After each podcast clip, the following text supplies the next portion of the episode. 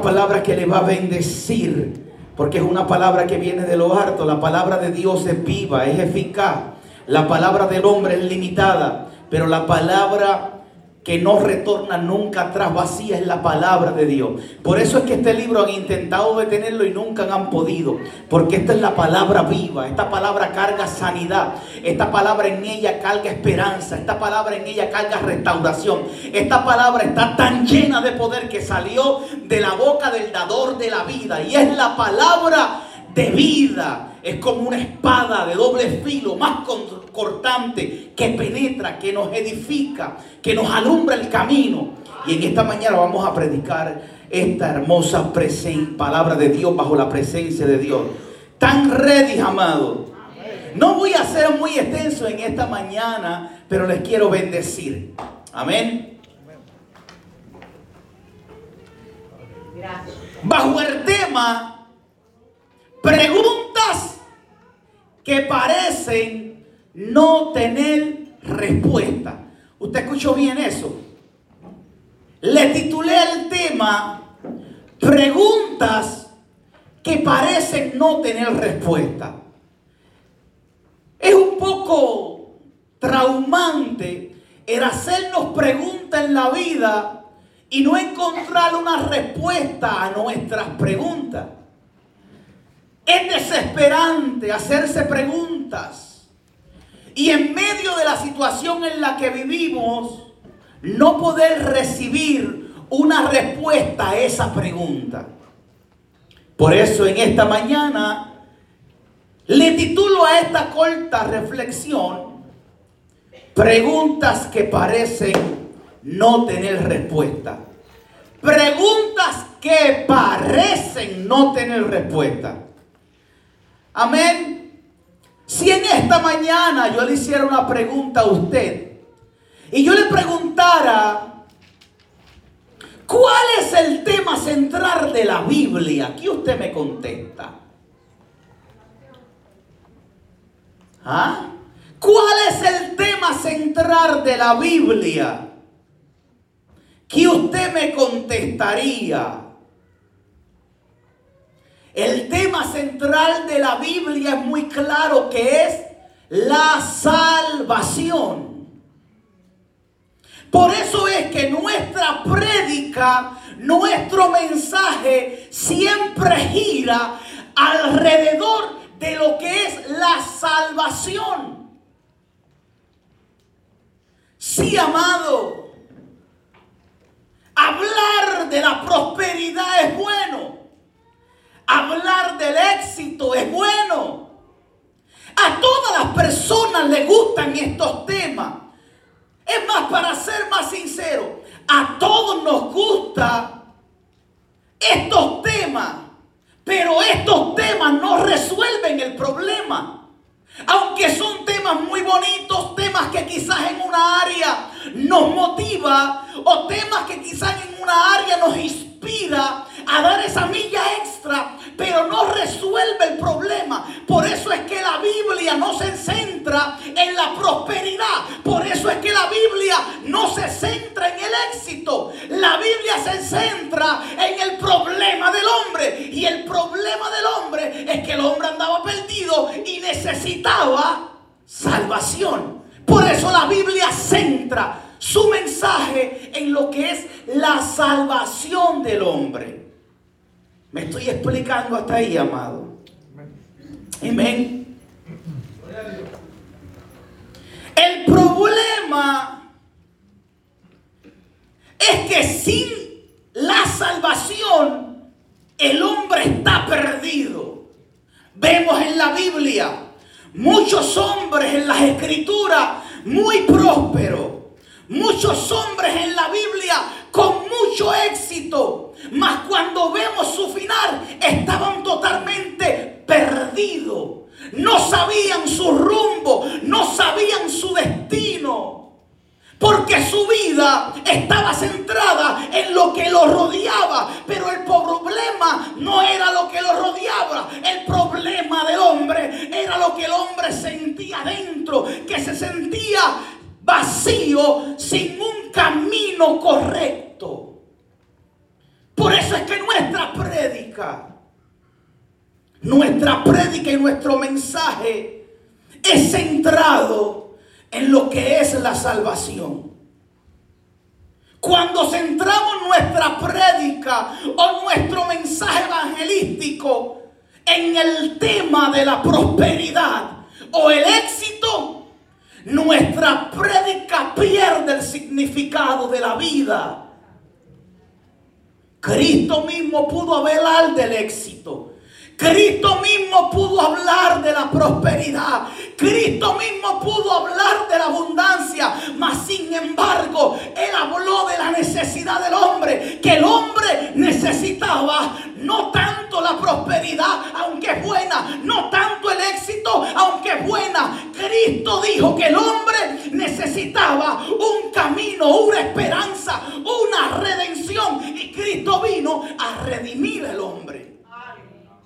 Por eso es que cuando centramos el tema de la predicación del Evangelio en la prosperidad o en otros temas que nos rodean, pierde eficacia el mensaje, porque el mensaje de la Biblia está dirigido a la cruz, a la esperanza de la salvación del hombre. Gloria a Dios, aleluya. Gracias, Padre, gracias. Aún así el hombre con haber alcanzado unos niveles de éxito extraordinarios, unos niveles de éxito impresionante, aún así el hombre pudiendo haber alcanzado todo esto, se dio de cuenta que el problema persistía dentro de él y era que el hombre estaba perdido. La Biblia habla sin número de historias acerca de esto. De hecho, la Biblia enfatiza a un jovencito que tenía mucha abundancia, tenía juventud, tenía mucha abundancia a su alrededor, mas sin embargo se sentía dentro de él insatisfecho. Había una necesidad interna había una tristeza, una angustia y se acerca donde Jesús y le dice, ¿qué tengo que hacer para ser salvo? Y Jesús le dijo, necesitas encontrar el camino, necesitas encontrar el camino. Y le dice, desate, desate de lo que tienes, ven y sígueme, yo soy el camino. Pero como el hombre estaba tan enfocado en lo que lo estabilizaba, dejó la oportunidad de lo que lo iba a hacer feliz. Y dice que el hombre se fue tristemente.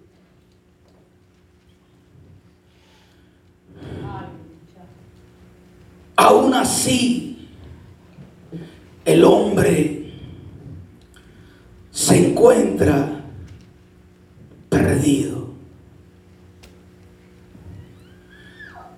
Todo mensaje que usted pueda leer en las escrituras es acerca de la redención de Cristo. De la redención de Cristo para con nuestra vida. Honestamente, hace poquito, hacía tiempo que no, que no hablaba con mi mamá. Ella está en Puerto Rico. Y hace poco llegué a la casa y mi esposa la tenía eh, en una llamada vía cámara y pude ver a mi mamá de hacía tanto tiempo. Yo no soy una persona de estar llamando. Mi mamá me dice, pero mi hijo, llámame. Y yo es que no, no acostumbro a eso. ¿Verdad? No tengo, ¿verdad? Esa iniciativa de que lo esté haciendo bien. No estoy diciendo que lo estoy haciendo bien. Estoy diciendo que necesito empezar a organizarme en eso y quizás llamar un poco más a menudo a mi mamá. Pero hacía tiempo que no la veía. Y cuando llegué a la casa, mi mamá estaba en, la, en el teléfono hablando con mi esposa. Y cuando yo miro a mi mamá, me doy de cuenta que los años han pasado. Me doy de cuenta que, que no hacía, no hacía más de un año que yo no la había visto. Y veo como en cuestión de un año veo el deterioro físico. Y platico esto con mi hermano y le digo a mi hermano, wow, le digo, Luis, hablé con mami vía cámara y, y la vi. Que el tiempo, los años le han caído encima. Y Luis me dice, sí, yo me di de cuenta. Los años le han caído encima. Tiene 60 y tantos años. Ella es mi secretaria. 62 años. Y verla que ha deteriorado tanto, me llenó un poco de tristeza. Ahora, el llenarme de tristeza por algo que todos vamos a pasar. Esto no es que usted se va a librar de, de esto por más esfuerzo que usted haga.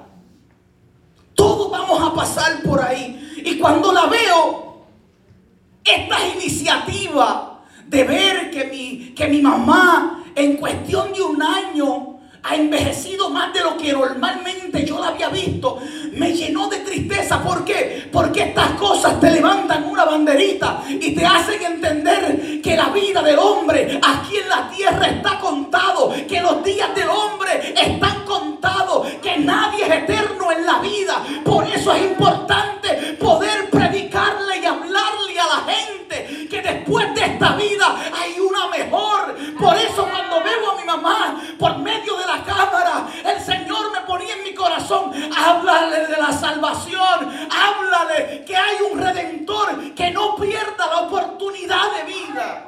Gloria a Dios, aleluya. Porque tarde que temprano, tarde que temprano, la ley es que partiremos de este lugar, sea cualquier sea la situación. Y cuando miro a mi mamá, yo dije, no, espérate, espérate, espérate. Yo soy pastor de una iglesia. Ahora veo a mi mamá que los años le han caído. Y cuando los años le caen, como que se levanta una banderita, que ya el ser humano mientras cada año que pasa, no es que cumples un año, es que se te resta un año de vida. Y cuando veo a mi mamá, estoy pensando que a mi mamá los años de vida se le están acabando. Entonces yo como un hijo responsable, como un pastor de la iglesia, ¿cuál es mi deber? Mi deber es yo preocuparme por la salvación en Cristo Jesús mi mamá.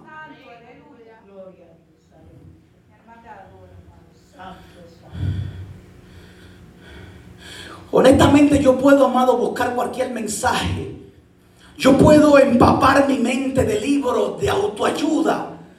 Mensajes extraordinarios que quizás le impresionen a ustedes. Pero esos mensajes a la larga no le ayudarán. A la larga esos mensajes no quitarán el problema. Pero cuando yo decido hablar la palabra de Dios, que nos aferremos a Jesús, amado, ahí está la solución del problema. Mire, amado, todo comenzó así. Todo comenzó así. Cuando usted se va, amado, si me traen una botellita de agua, si no me bebo el aceite. Sierva, Dios te bendiga. Gracias.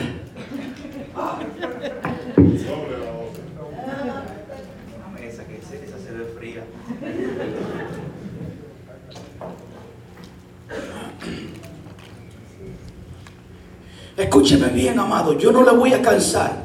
Yo lo que quiero es poder dejar esta palabra en su corazón. Todo comenzó así. Cuando usted se va a la Biblia, este es el libro que te explica la vida.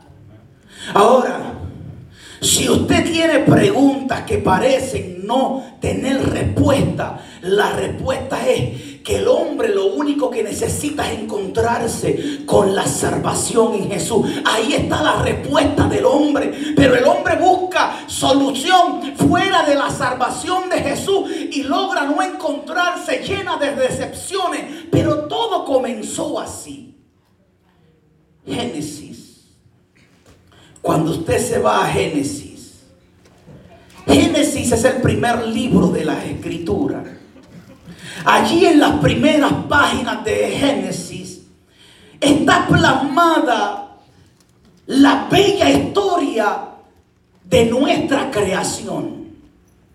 Cuando usted ojea, cuando usted mira, lee, escucha el contenido que tienen estas preciosas páginas del libro de Génesis, usted puede descubrir que usted no salió del mono. Aquí la verdadera historia, la real, usted puede disfrutar que la mano de Dios te hizo, que la mano de Dios te formó, que existe porque Él quiso que tú existieras, que el amor de Dios estuvo contigo desde el principio. Aleluya. Cuando usted se va a las primeras páginas de Génesis, todo comenzó así. La creación. Dios crea al hombre del polvo de la tierra, le da forma. Lo crea del polvo de la tierra. Eso quiere decir que el hombre está creado de una materia. Tras que lo crea del polvo de la tierra, deposita en este hombre su imagen, su semejanza. Ahora, este hombre que acaba de ser Jesús, que Dios acaba de formar, esto es un hombre perfecto. No hay imperfección en esta creación. Bien. Dios crea al hombre bajo una perfección extraordinaria. La perfección del hombre. Eso es para que usted vea que una vez un hombre pudo llegar a la perfección. Aleluya. Lo que quitó la perfección del hombre fue la decisión. Ahora, si usted piensa que usted no es perfecto, es porque lo que quita tu perfección, lo que quita tu perfección son las decisiones que usted toma. Por eso es que la decisión que tomó el hombre en el huerto le quitó qué? La perfección. Aleluya. Ahora, el hombre está creado bajo una perfección. Dios crea al hombre, hay abundancia, hay comunicación entre Dios y el hombre. Dios se comunica, Dios le place hablar con el hombre, el hombre le place hablar con Dios, el hombre disfruta de todo lo que Dios había creado. Hay total, total grandeza de gloria en este lugar. Impresionante la felicidad, la paz, la tranquilidad. Fue cuando el hombre experimentó la paz de Dios. La paz de Dios es la que supera todo entendimiento. La paz de Dios es la que colma y llena al hombre. El hombre en su principio pudo disfrutar de estas bendiciones extraordinarias de las que el Creador depositó en él. Pero en medio de toda esa gloria,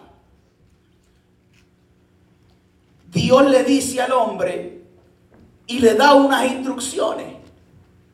De tal árbol no vas a comer.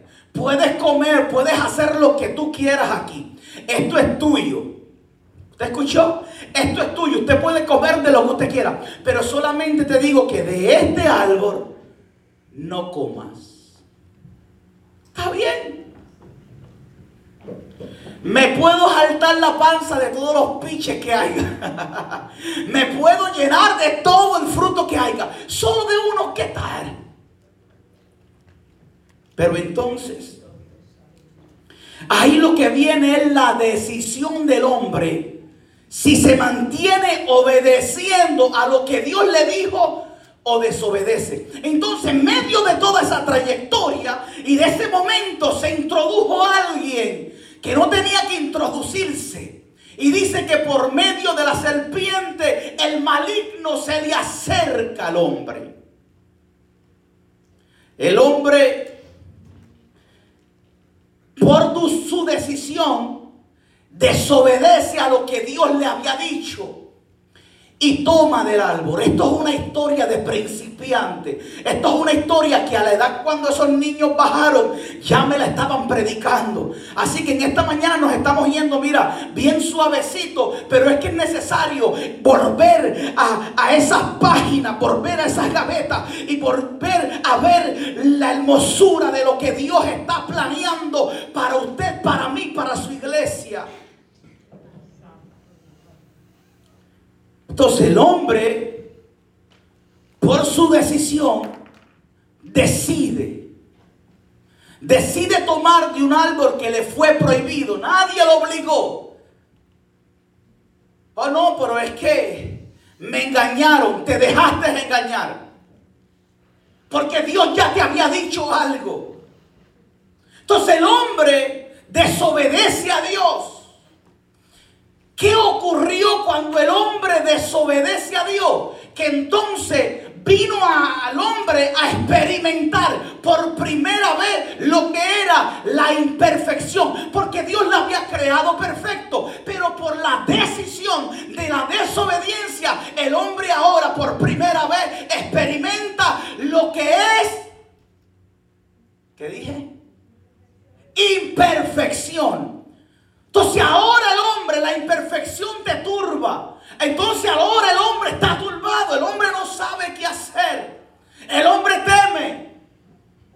Entonces ahora los problemas por la decisión de la desobediencia, los problemas del hombre empiezan a complicársele. Ya la comunión que había entre él y Dios se empieza a estorbar. El hombre empieza a tener unos problemas por causa de la decisión de su desobediencia. Dios lo llama en el vuelto, el hombre se esconde, el hombre teme, el hombre tiene problemas. Ahora el hombre, por este sentido de imperfección, no sabe qué hacer. Cuando logra conversar con Dios, dice, oí tu voz y temí, me escondí. ¿Pero por qué? ¿Por qué lo hiciste? Porque cuando tú desobedeces, te das cuenta que lo hiciste mal y te escondes.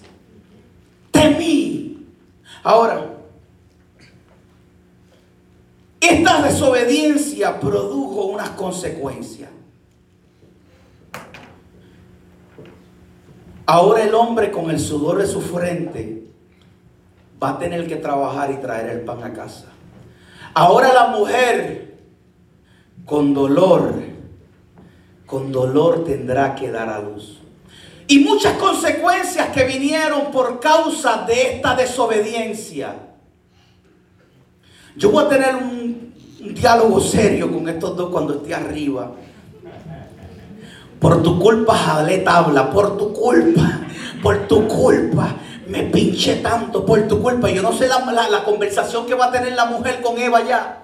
Pero métale su cocotazo. Entonces, amado, mire, mire, entonces el hombre, el hombre está en graves problemas. El hombre dice, la regué. ¿Cómo que dice? La regué o la rajé. Lo eché a perder todo. Ahora no sé qué hacer. Tengo unos problemas que yo nunca antes había experimentado porque lo único que yo había experimentado antes había sido perfección, comunión, todo estaba bien. Pero ahora mi cuerpo está recibiendo unos problemas nunca antes habido experimentado. Y las consecuencias siguen aumentándose. Ahora, Dios se ve en la obligación de sacar al hombre del huerto. Ahora, Dios no saca al hombre del huerto para castigar más por su desobediencia. No, no, no, no. No piense que Dios sacó al hombre del huerto para seguir castigándolo por su desobediencia. No, porque la desobediencia acarrea su consecuencia y su juicio. Dios saca al hombre del huerto para protegerlo de su desobediencia. ¿Por qué? Porque Génesis capítulo 3 dice que Dios dijo, saquemos a este hombre de aquí, a no vaya a ser que el hombre extienda su mano y tome del árbol de la vida y viva para siempre. No es que Dios no quería que el hombre viviera para siempre. Desde un principio Dios quiso que el hombre viviera para siempre. Pero en este problema Dios no quería que el hombre viviera para siempre bajo esa condición de desobediencia.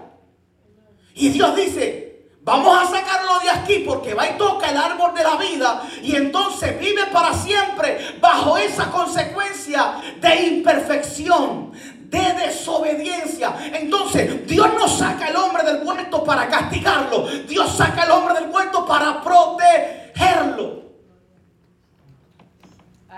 Y entonces mientras Dios saca al hombre del huerto para protegerlo de que el hombre no viva para siempre en maldad y en pecado, mientras Dios saca al hombre del huerto, Dios planea un plan de redención. Vive Dios. Ahora, pero este plan de redención tiene que efectuarse de la misma razón. Por eso es que el hombre salió del... El deseo de Dios es que todos obtengan la salvación. Cristo dijo, yo voy pues a preparar morada para que donde yo esté, ustedes también estén. Entonces, el deseo de Dios es que la humanidad entera regrese a su principio. El deseo de Dios es que la humanidad entera regrese a su comienzo, a donde estuvo el principio. Entonces Dios planea un plan para que el hombre regrese al vuelto. Pero este plan tenía que hacer de la misma manera por la que él salió. Dios traza un plan. El hombre salió del vuelto por causa de la decisión de qué? De la desobediencia.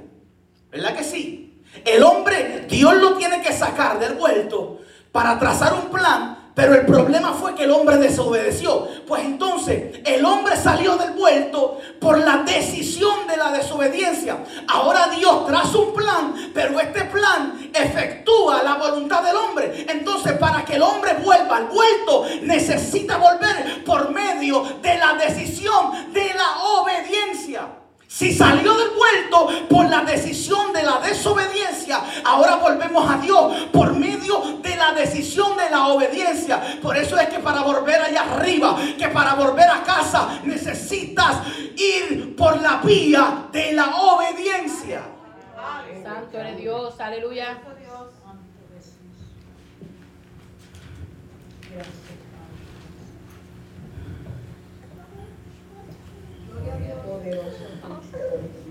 El hombre sale y Dios traza un plan. Un plan para salvar nuestra alma, salvar nuestra vida. Yo disfruto cada momento en el que vivo aquí. Yo disfruto a mi esposa. y él anoche la abracé mientras estaba. De hecho, no quería dormir con ella. Estaba en el ático, en la presencia de Dios, y yo le dije, Señor, tengo que bajar para allá porque la chica está en la cama y ella necesita que yo la caliente, estamos en invierno. Pero honestamente aquí yo estoy en tu presencia y yo no quisiera bajar de aquí. Pero mi deber me llama. Y bajé para abajo y le dije, bueno, hoy voy a dormir contigo, aunque no quiero. Quisiera estar allá arriba. Y la abracé y le dije, la Biblia dice que el que consigue esposa encuentro el bien. Porque Dios lo que quiere es que podamos volver a ese principio. Y mientras estaba allá en, en ese mover de Dios, pude entender lo importante. Yo disfruto cada momento, o al menos aprendo a disfrutar cada momento. Aprendo a disfrutar a mi esposa, aprendo a disfrutar a mis hijos, eh, a veces me, da con, con, volver a esa edad. Intento de alguna manera poder disfrutar a los que están a mi alrededor. Pero yo entiendo que la estadía mía aquí no es eterna. Yo no puedo centrar mi vida alrededor de mi familia, porque llegará el momento que quizás ella no esté o yo no esté, cuando envejezcamos. Los niños nacen en casa, cuando se casan se van. Ve entonces a la larga te das cuenta que quien único al final de la vida, quien único va a estar contigo es el creador que te hizo. Ese es el que va a estar contigo, dice la Biblia, todos los días hasta el fin del mundo. Hasta el fin de los siglos estará contigo. Disfruto cada momento que puedo, aprendo eh, en esta vida, pero sé, sé amado que lo que estoy viviendo aquí es de pasada. Intento hacerlo lo mejor posible, pero lo que hago posible y lo que hago bien es porque entendí y llegó la luz de Cristo a mi vida. Ese plan que Dios trazó cuando sacó al, al hombre del vuelto, ese plan que Dios trazó llegó a tu vida y llegó a la mía. Por eso es que le servimos a Jesús. Porque entonces nosotros la esperanza está en que un día vamos a estar allá arriba, en que un día vamos a volver a nuestro principio. El apóstol Pablo decía, en parte conocemos, en parte profetizamos, pero llegará el día en que voy a conocer cómo fui conocido. Santo eres Jehová.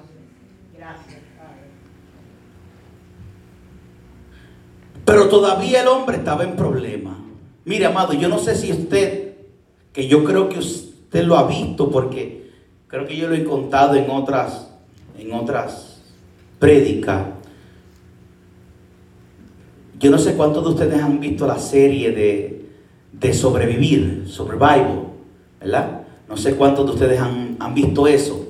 Esta serie se trata de, de, de una persona o de un grupo de personas que los sacan de su área de confort, los sacan de, de donde ellos habían habitado por siempre, los sacan de, de cerca de su familia, los sacan del lugar que ellos conocen. Y entonces los sacan de ese lugar y va y los ponen dentro de un bosque, dentro de un pantano, de un bosque desconocido. Y le dicen, ustedes tienen que salir de aquí a este punto, arréglesela. Entonces, cuando usted ve estos programas, usted ve, esto es, esto basado en la vida real. Hay competencias, hay, ¿verdad? Este, competencias acerca de esto. Y entonces este grupo de personas o a una persona la depositan en esos pantanos desconocidos, en esos bosques desconocidos. Entonces el hombre tiene que buscar la manera de cómo salir de ahí. Cuando usted ve estos programas, están día y día. El hombre tiene que buscar cómo sobrevivir, tiene que buscar cómo alimentarse, tiene que buscar cómo bañarse. Ya, ya no puede ir a Dollar Tree. No, ahora tiene que buscar la manera de cómo hacer las cosas posibles en medio de ese pantano perdido en el cual él desconoce. Y entonces cuando usted ve estos programas y pasan los días que estos hombres están en esos pantanos, usted puede ver cómo los hombres físicamente se van deteriorando adelgazan. La piel se le empieza a poner como escama. Porque están en un momento, están en un lugar desconocido. Ellos no conocen, no saben, están intentando de sobrevivir. Porque ellos lo que conocen es donde ellos pertenecían.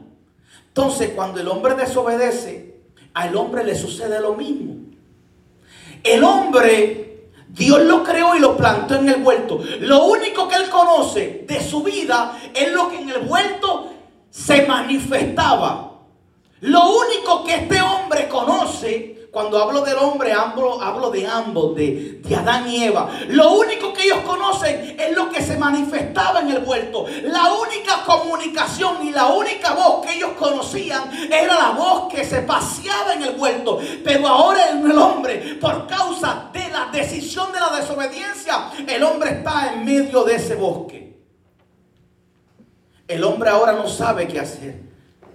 Mira a su esposa y ahora, ¿quién podrá defendernos?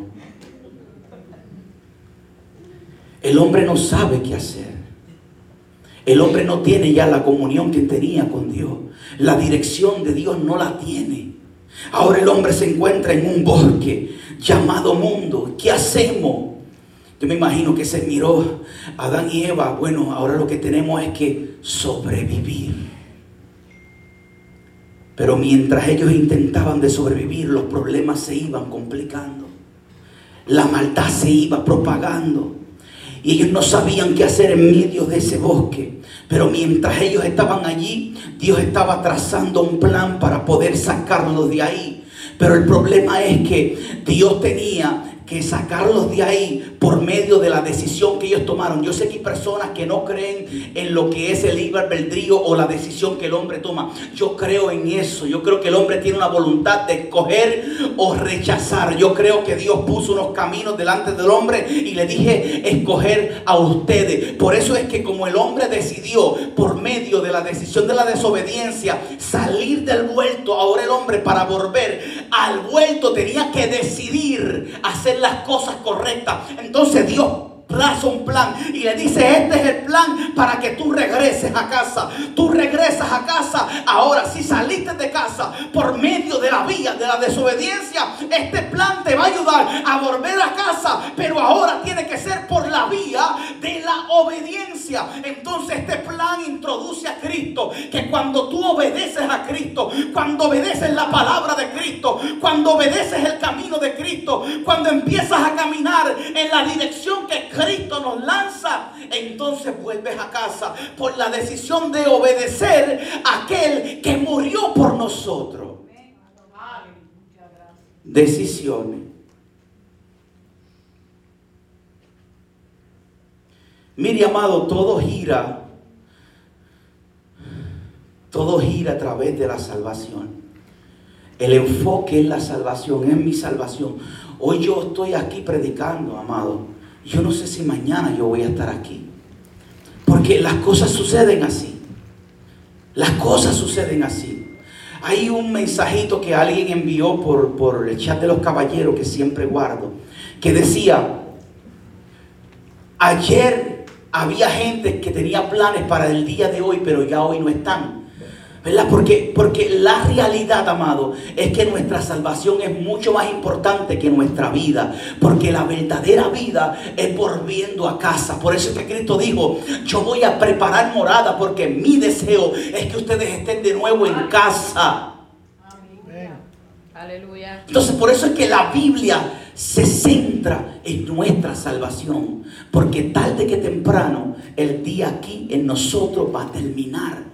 Pero cuando yo me aferro a esa salvación, que el día que yo termine no es el día que muero, ese es el día que vivo. Dice el apóstol Pablo que morir en Cristo es más que ganancia, que vivir en Cristo es ganancia. Entonces, mire, amado, hay historias en la Biblia, todas las historias de la Biblia se centran en la salvación. Hay una historia en la Biblia muy triste el comienzo de esta historia es muy triste, aunque al final la historia se endereza un poco y nos deja un poco de esperanza. Pero, pero fíjese en esta historia. Esta historia es acerca de un hombre, un hombre con unas cualidades impresionantes, un hombre con unas cualidades que usted dice, este hombre es digno de imitar. Porque yo le digo algo, amado, aquí hay seres humanos que son dignos de imitar. Por eso no es que la gente esté buscando perfección, la gente está buscando un buen líder a quien ellos puedan imitar. El apóstol Pablo decía, sed imitadores de mí como yo de Cristo, ¿ves? Porque el apóstol Pablo lo que imitaba era de Dios. Entonces, cuando tú imitabas a Pablo, estabas imitando a Cristo, porque lo que Pablo hacía era que imitaba a Cristo. La gente lo que busca es un líder que le lleve, que le guíe al camino de la salvación. Ahora, esta historia se trata de un hombre, un hombre con unas cualidades impresionantes. Pero dentro de esta historia hay algo que se encierra muy oculto. Que este hombre se pudo haber hecho muchas preguntas.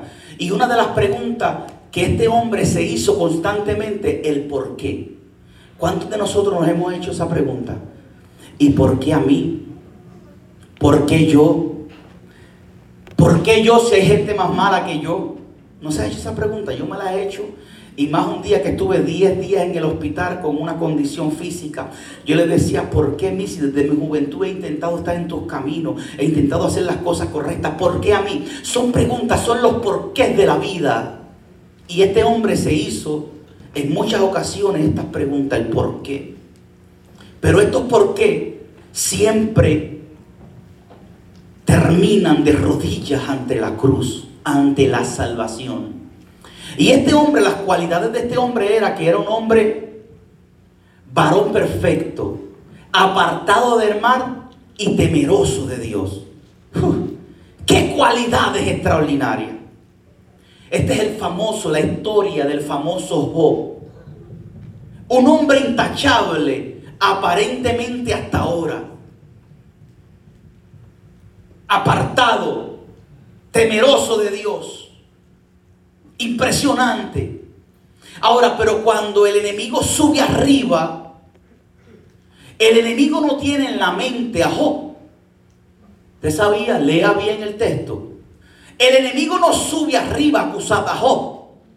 Cuando el enemigo sube arriba, porque él es el acusador, él sube arriba con unos propósitos distintos, pero Dios mismo le dice, oye, ¿y tú no has considerado a mi siervo Job? A lo que el enemigo le dijo, yo lo he considerado, Pero ¿quién le va a meter mano a ese si tú lo tienes cubierto? Por más esfuerzo que yo haga, a ese no hay quien le meta mano si tú lo tienes cubierto completo. Pero fíjese bien esto. Quien puso en la mesa a Job no fue el enemigo, no fue Satán. Quien puso en la mesa a Job fue Dios, porque le dijo, y no has considerado a mi siervo Job, temeroso de mí, apartado del mal. Pues claro que sí, claro que sí, pero el hombre, como dice Ángel, usando, usando el, el, dialecto de Ángel, el hombre tiene un vaqueo que no hay quien le meta mano. Esos son los dialectos que se usan en la calle. No, el hombre, ¿quién le va a meter mano a ese hombre? Si ese hombre está cubierto completo, tú lo tienes jodiado. Es más, yo con todos los ángeles caídos, no puedo meterle mano porque es que tú lo tienes rodeado. ¿Y quién puede contigo si los que han intentado pelear contigo terminan fracasados? Aleluya. Tú lo tienes cubierto. Ahora, pero hay algo muy importante. Mire, Job sufre la pérdida de su familia, pierde sus hijos,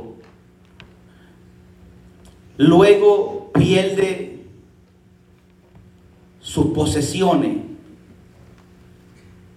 pierde su salud. Y al final del cabo se queda solo porque pierde a su esposa. Ahora, pregúnteme a mí si el hombre en esta condición no tiene derecho a decir por qué a mí. Claro que tiene derecho, un hombre que, que, era apartado del mar, un hombre que hacía las cosas bien, pero ahora le sobreviene todo esto de cantazo. Pues claro que el hombre tuvo que haberse preguntado una y otra vez, ¿por qué a mí? ¿Por qué a mí? Ahora, en la historia de estas preguntas de Job, incluso el hombre cayó en una amargura tan grande que el hombre dice la Biblia que él maldijo el día en que nació. Y él dijo, se escurezca ese día en el que nací y no haya memoria de él. Era la angustia tanto que este hombre había atravesado por causa de todos estos sucesos que los por qué a Job le sobraban para repartir. Los por qué le sobraban. Y honestamente, el hombre tenía derecho a preguntar el por qué. ¿Por qué Dios? Ahora, Dios no contesta su por qué. Usted sabe que los por qué de Dios no van en las preguntas que tú le haces, porque Dios nunca le contestó los por qué a Job. Pero le dijo, ok, vamos a hablar tú y yo. Apriétate el cinturón que yo voy a hablar primero. Ahora, ¿quién eres tú? ¿Quién eres tú? Si tú existes porque yo te permito existir. Ahora, ¿dónde estabas tú cuando yo creaba las cosas? ¿Dónde tú estabas antes de que naciera? ¿Acaso tú vas a pescar a Leviatán con un cordel? ¿Acaso fuiste tú que le pusiste cerco al mal, al mal braventoso y le, y le dijiste, no pase de aquí? Ahora, ¿acaso tú vas a contender conmigo, con el Todopoderoso, y tú te vas a justificar? Y Job callado. Dios nunca le contestó los por qué a Job, pero sí se presentó en el que Dios era el significado en la vida de Job. Ahora, Job tenía un problema en medio de toda esa perfección. Y era que, era que Job, usted va a decir, pastor, ¿cómo va a ser? Pero Job, aunque usted lo ve en toda esa disque perfección, el hombre estaba aferrado a lo que tenía. ¿Usted sabía eso? El hombre tenía dinero. El hombre tenía ganado, el hombre era próspero, el hombre tenía propiedades, el hombre era bien próspero, tenía una familia. Entonces el hombre estaba pegado a todo lo que lo rodeaba. En el corazón de Job, él se sentía fortalecido, no porque le hacía caso a Dios, él se sentía fortalecido porque todo lo que lo rodeaba lo vaqueaba. Por eso es que Satanás le dice, pues si tú lo tienes próspero, tú lo tienes bien, tú lo tienes rodeado, pero déjame tocar esto, déjame tocar lo otro, para que tú veas como en tu misma presencia te niega. Dios le dice, hazlo. Ahora, ¿qué Dios le quería enseñar a Job? Dios quería enseñarle a Job que Job necesitaba desprenderse de todo lo que lo tenía porque lo que lo tenía lo, lo sentía hacer más fuerte. Por eso es que en la escritura, en uno de los pasajes de Job, Job dijo, mira, es más, uno de sus amigos le dice, pero ven acá, tú no eres el que fortalecía las rodillas del débil, tú no eres el que aconsejaba al pobre, tú no eres el que daba aliento al que necesitaba aliento.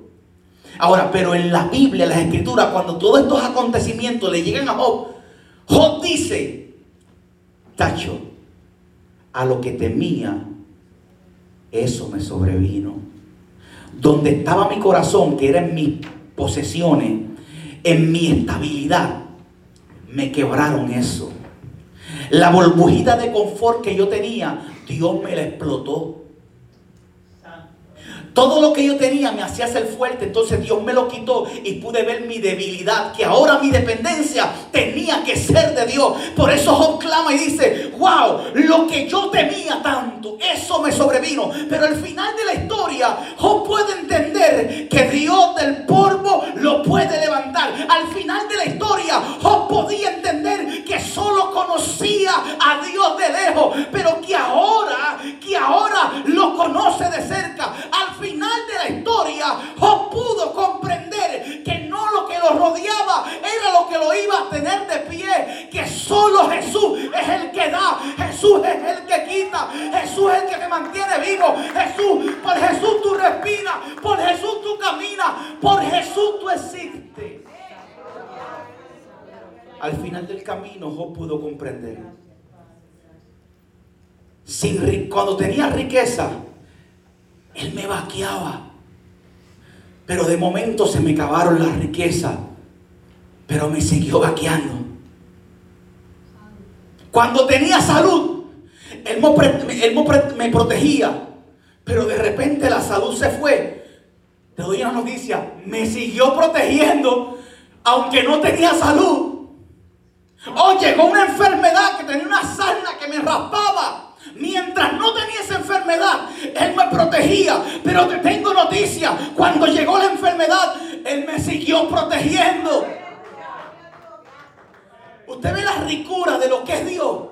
El apóstol Pablo decía, he aprendido, porque eso es lo que Dios quiere. Dios quiere que tú aprendas a vivir en la abundancia, pero que también aprendas a vivir en la escasez, que aprendas a vivir y decir, Dios te alabo cuando estás bien de salud, pero que también puedas decir, Dios te alabo cuando la salud no va bien, que puedas decir, Dios te alabo cuando económicamente estás estable, pero que también puedas decir, Dios te alabo cuando económicamente quizás no estés estable. Job pudo comprender que las circunstancias de su vida no eran los que movían a Dios a protegerlo. Que las circunstancias de la vida no eran los que protegía a Dios de mantenerlo firme que lo que lo mantenía firme era un Dios que lo había creado. Entonces dice la Biblia que cuando Job pudo entender esto, dice que la Biblia dice que Job tuvo el doble de lo que había tenido antes, porque pudo comprender que en todo momento Dios está contigo, que en todo momento Dios no te desampara, que aunque madre, padre te dejen, con todo Jehová te recoge, que no hay justo desamparado, ni su, ni su simiente que mendigue pan. Que podamos entender que en todo momento Dios está contigo. Que aun cuando tomo buenas decisiones, Dios te aplaude.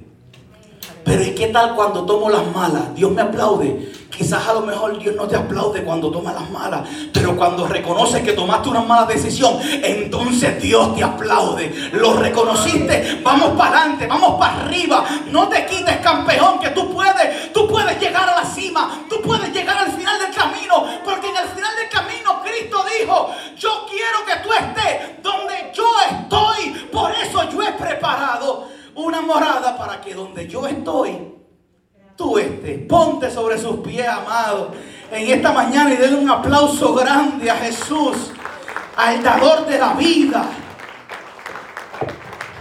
Al dador de la vida. Dios es bueno. Dios es bueno a su nombre. Dios es bueno, amado. Amado, Dios es bueno. Disfrute cada momento, amado. Cada momento de la vida. Cada momento en el que Dios te permite existir, disfrútalo. Los momentos buenos y felices, gracias Señor. Y los momentos quizás no muy agradables, gracias Señor. Pero que puedas entender que las circunstancias no harán que Dios se vaya de tu lado, que Dios estará contigo en el momento bueno, pero también en el momento malo. Él dijo, en el mundo vas a tener aflicción, pero confía, yo no te voy a dejar solo en el mundo, confía en esta mañana. En esta mañana estamos contentos, en esta mañana plamo esta palabra en tu corazón, que puedas poner a Cristo por tu esperanza que en esta mañana puedas poner al Señor, al Señor nuestro Salvador por tu esperanza. Que te puedas refugiar bajo la sombra del Altísimo. Que hagas de Él tu castillo que en esta mañana, cuando salgas de este lugar y llegues a tu casa o donde quiera que en este día te dirija, puedas entender que la mano de Jehová te protege, que la mano de Jehová sea contigo, que en esta mañana Dios hace que ninguna arma forjada contra ti prospere, que en esta mañana puedas entender que el bien y la misericordia de Dios te va a perseguir cuando decides obedecer, aleluya. Aleluya. Aleluya en esta mañana. En esta mañana sonríele a la vida. Sonríele a la vida que Dios está contigo. Sonríe que Dios no te ha desamparado. Sonríe, sonríe porque el deseo de Él es que llegue un momento en el que saldrás del pantano Saldrás del bosque tenebroso. Llegará un día en que vas a estar en su presencia. Va a llegar el día en que vas a volver a casa. Mientras tanto estamos aquí como peregrinos y extranjeros. Mientras tanto estamos aquí de pasadita. Pero sabes algo, nos vamos a encontrar un día juntos. Adorando al Señor allá arriba y diciéndole, Osana, Osana, Osana. Nos vamos a encontrar un día diciendo, mi redentor vive. Nos vamos a encontrar en un día aplaudiendo a la gloria. Nos vamos a encontrar un día diciendo que Él es grande diciendo que Él es supremo, diciendo que gracias por el plan que trazaste, gracias porque en medio de ese bosque no me abandonaste, no me dejaste solo, sino que planeaste un plan para volver a casa. Aleluya. Aleluya. Aleluya en esta mañana. En esta mañana te adoramos adoramos en esta mañana.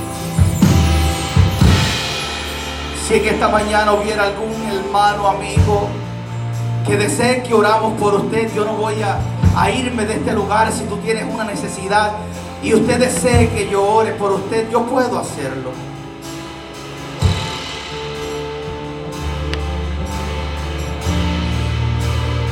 Si usted desea que yo ore por usted, pase, yo puedo orar por usted cualquier necesidad que usted tenga en su vida, yo puedo orar por usted. Pero no ponga su mirada en mí porque se va a decepcionar. Que puedas entender que Él te ama más de lo que te ama cualquiera. Que puedas entender que por encima del deseo humano está el deseo de Dios. Que puedas entender que Él nos ama que Él aún nosotros desobedeciendo, nos siguió amando. No te vayas bajo aflicción, no te vayas con ninguna necesidad. Yo puedo orar por ti.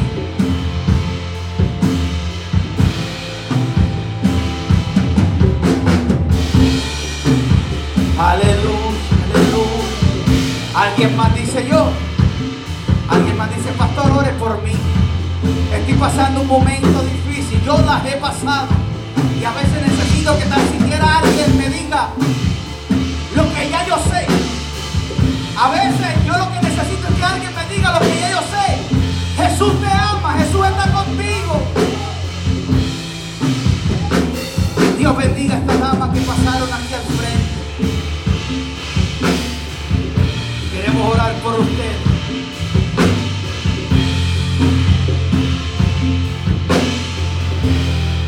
Ayer era, anoche era muy de madrugada.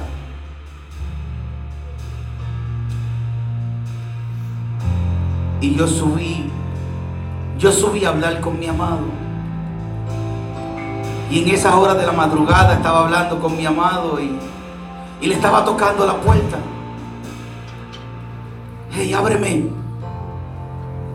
Dice que el que toca se le abre. Dice que el que llama se le responde. Era muy de madrugada y yo estaba en la puerta de mi amado. Hey, ¿me puedes abrir? Quiero hablar contigo. Quiero hablar contigo. A esas horas de la madrugada. Y yo le decía, quiero pedirte algo. Amado mío, yo sé que tú me escuchas. Y estaba orando por esta mujer. Estaba orando por esta mujer. Tú no estás sola. En este momento tan difícil tuyo, tú no estás sola. Hay una iglesia de pie. A una iglesia que te mantiene en sus rodillas. Sabe, yo tocaba la puerta de mi amado y yo le decía, por favor, yo no te quiero pedir nada para mí. Yo no te pido nada para mí, solo te pido algo para ella. Solo tú puedes hacerlo. Nadie más. Y le pedí a Dios por ti. Le pedí a Dios por tu salud. Le pedí a Dios por ti.